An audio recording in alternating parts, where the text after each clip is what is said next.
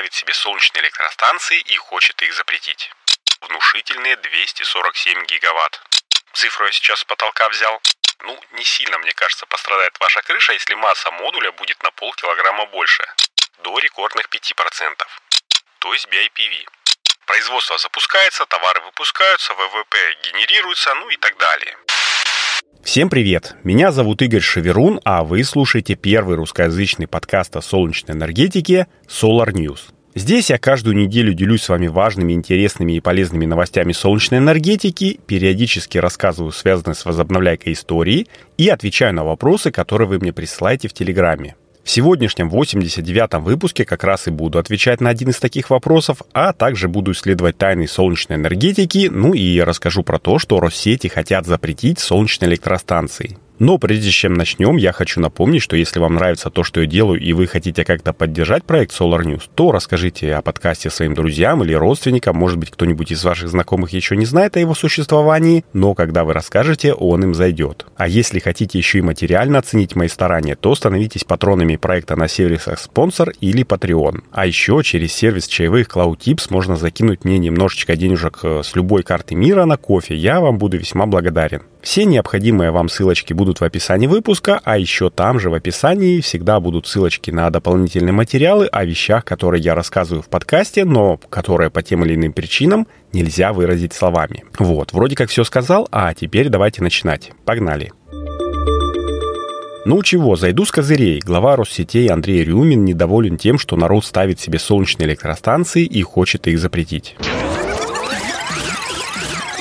Так, давайте еще раз, но по порядку и менее сбивчиво. Глава Россетей Андрей Рюмин обратился к президенту России с просьбой запретить бесплатный переход компаний на собственную генерацию и взимать с промышленников компенсацию недополученных доходов за выход из общей сети. Такое письмо было направлено компании президенту еще 16 августа 2023 года. То есть пока что микрогенерации это не касается, и это уже хорошо, но чем же Россети объясняют свое желание? А тем, что мы, мол, строим мощности, поддерживаем их работоспособность, способность, а подлые промышленники не покупают у нас электроэнергию. Ну, то есть как не покупают? Покупают, конечно же, но меньше, чем мы рассчитывали. А рассчитывает компания на ту мощность, которая заявлена в заявке на техприсоединение. То есть вот написали вы заявку в Россети, что ваше предприятие нуждается в электроэнергии, что в максимуме хотите потреблять, ну, допустим, 20 киловатт мощности. Цифру я сейчас с потолка взял. Проходите весь производственно-бюрократический ад, который с этим связан, и вот у вас появляется заветная пломба на счетчике электроэнергии. Производство производство запускается, товары выпускаются, ВВП генерируется, ну и так далее. Но потребляете вы не 480 киловатт-часов в сутки, а, допустим, 150. Почему? Ну, потому что реально вы потребляете 250 киловатт-часов. При этом 100 из них из своей солнечной электростанции, а 150 уже добираете из сети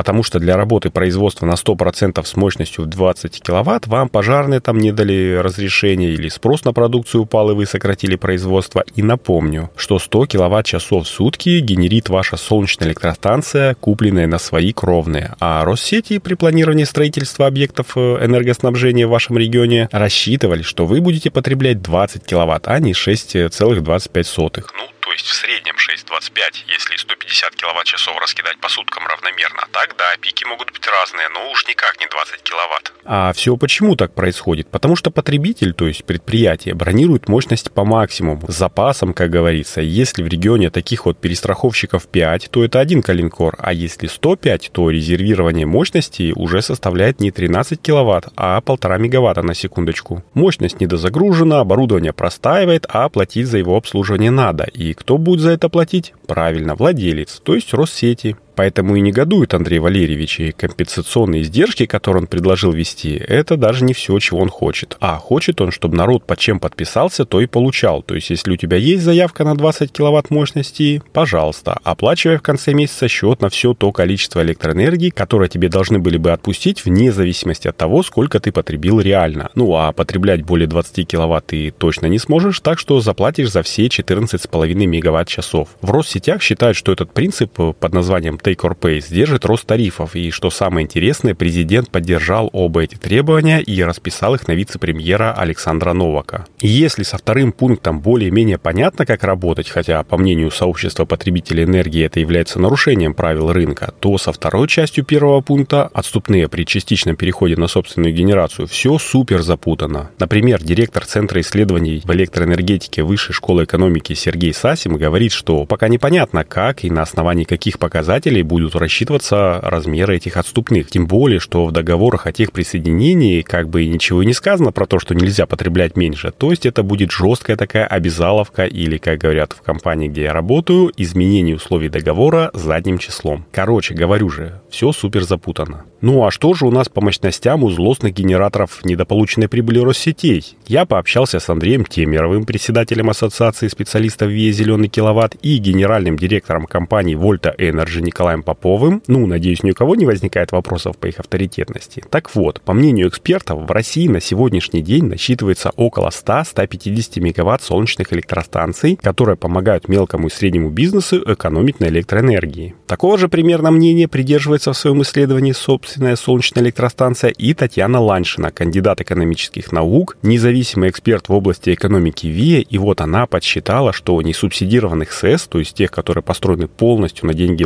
владельцев, без никаких там государственных поддержек, в России к концу 2022 года было 175 мегаватт. А это, на секундочку, около 7% от мощностей единой энергосистемы России, которая составляла на 1 января 2023 года внушительные 247 гигаватт. Так что Россетям, получается, есть о чем волноваться. Начнут, понимаешь, себе своих электростанций строить, потом, глядишь, и распределенная генерация расцветет буйным цветом. А там и до соседских сетей и виртуальных накопителей уже недалеко. Но это я что-то прям совсем далеко зашел. Кстати, про все это мы говорили с ребятами из «Зеленого киловатта» на радио «Аврора» после первого дня прошедшего месяц назад мероприятия, и сейчас уже даже есть запись этого разговора. Ссылочку на YouTube я приложу в описании выпуска. Так что, если хотите, можете глянуть. Я там тоже засветился. А зацените, как я держусь среди профессионалов. Ну а пока погнали дальше.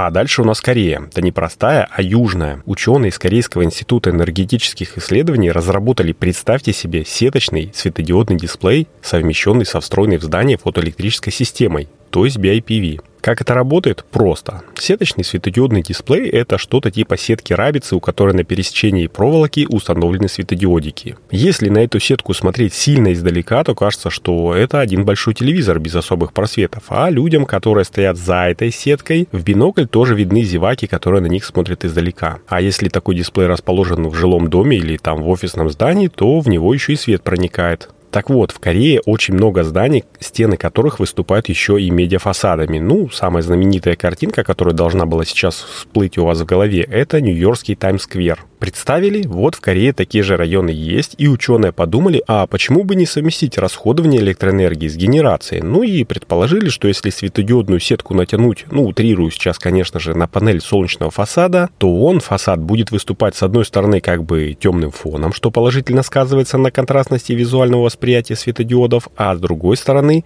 генерировать и хоть и немного, но компенсировать энергозатраты такого экрана. Класс? Класс. В общем, ведущий автор исследования Донг Юн Шин сказал, что разработанный ими дисплей еще и дешевле обычных медиадисплеев, потому что обычные прозрачные светодиодные дисплеи изготавливаются с использованием стекол из оксида индия олова с фотолитографическим рисунком. Вместо этого светодиодный дисплей сеточного типа в основном изготавливается из экономичных акриловых пластин. Так что тут и еще одна сторона экономического эффекта. А еще такая вот сетчатая конструкция позволяет снизить затенение солнечных элементов с 22% в обычных прозрачных прозрачных дисплеях до рекордных 5%. А это, согласитесь, большой плюс. В общем, будем посмотреть, как приживется это изобретение, и, конечно же, я постараюсь держать вас в курсе того, как проходит эксперимент. А если эксперименты вам еще не надоели, то давайте сейчас я попытаюсь ответить на вопрос слушателя Александра, который спрашивает, что будет, если в солнечную панель попадет град.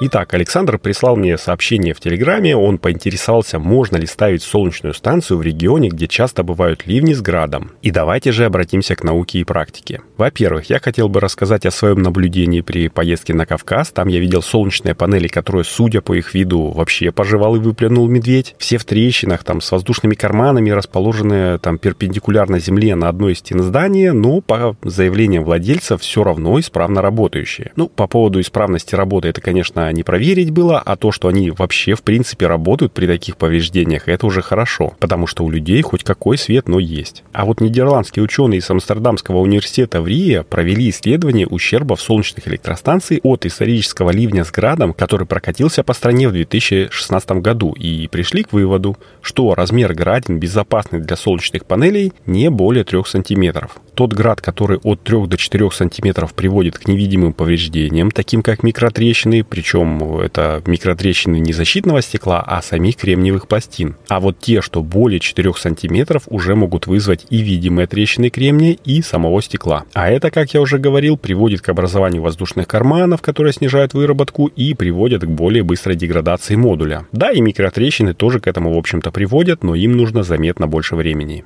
Так что, народ, не пытайтесь экономить на защитном стекле. Тут вроде как появилась информация, что сейчас э, некоторые производители делают солнечные панели со стеклом толщиной в 2,5 мм. Ну, как думаете, при каком граде будет больше повреждения? В панели со стеклом 2,5 мм или стандартные 3-4 мм? Разница не особо большая. Ну, не сильно, мне кажется, пострадает ваша крыша, если масса модуля будет на полкилограмма больше. А спать вы будете крепче, это уж точно. И, кстати, те, кто считает, что большого града у нас нет, поверьте. 4-сантиметровые градины я сам видел в Ленинградской области пару лет назад, посредине лета, а с текущей ситуацией по изменению климата они будут встречаться все чаще и чаще. Так что задумайтесь. Надеюсь, я ответил на вопрос Александра, ну а нам теперь прямая дорога к новостям одной строкой и за кадру.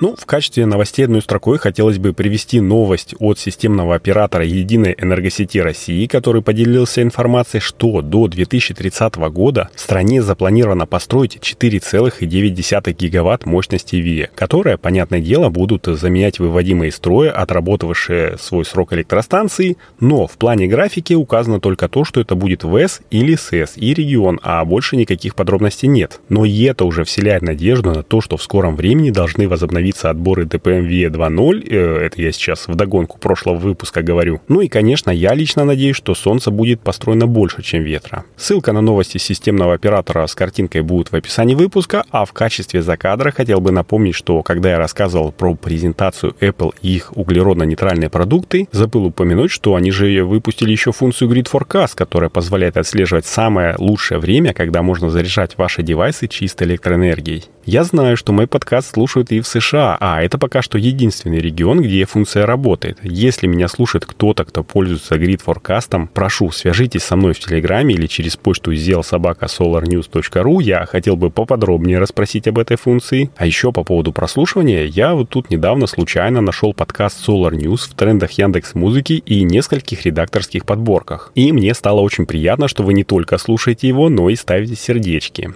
И на такой вот теплой ноте я буду заканчивать выпуск. Он, если что, был 89-м, и так, глядишь, до первой соточки доберемся к концу года. Ну, а если вы хотите помочь подкасту, то самым лучшим способом, конечно же, было бы рассказать о нем друзьям и поставить звездочки, сердечки в тех подкастоприемниках, где вы его слушаете. Ну, конечно, если не сделали этого. А материально поддержать его можно отправив мне донатик через сервис чаевых CloudTips или став патроном Solar News на сервисах спонсор, если вы из России, или Patreon, если вы не из России. Все необходимые вам ссылочки будут в описании выпуска, а я буду прощаться и традиционно желаю, чтобы небо над нашими с вами головами всегда было ясным, мирным и солнечным. С вами был Игорь Шеверун. Услышимся на следующей неделе. Всем пока.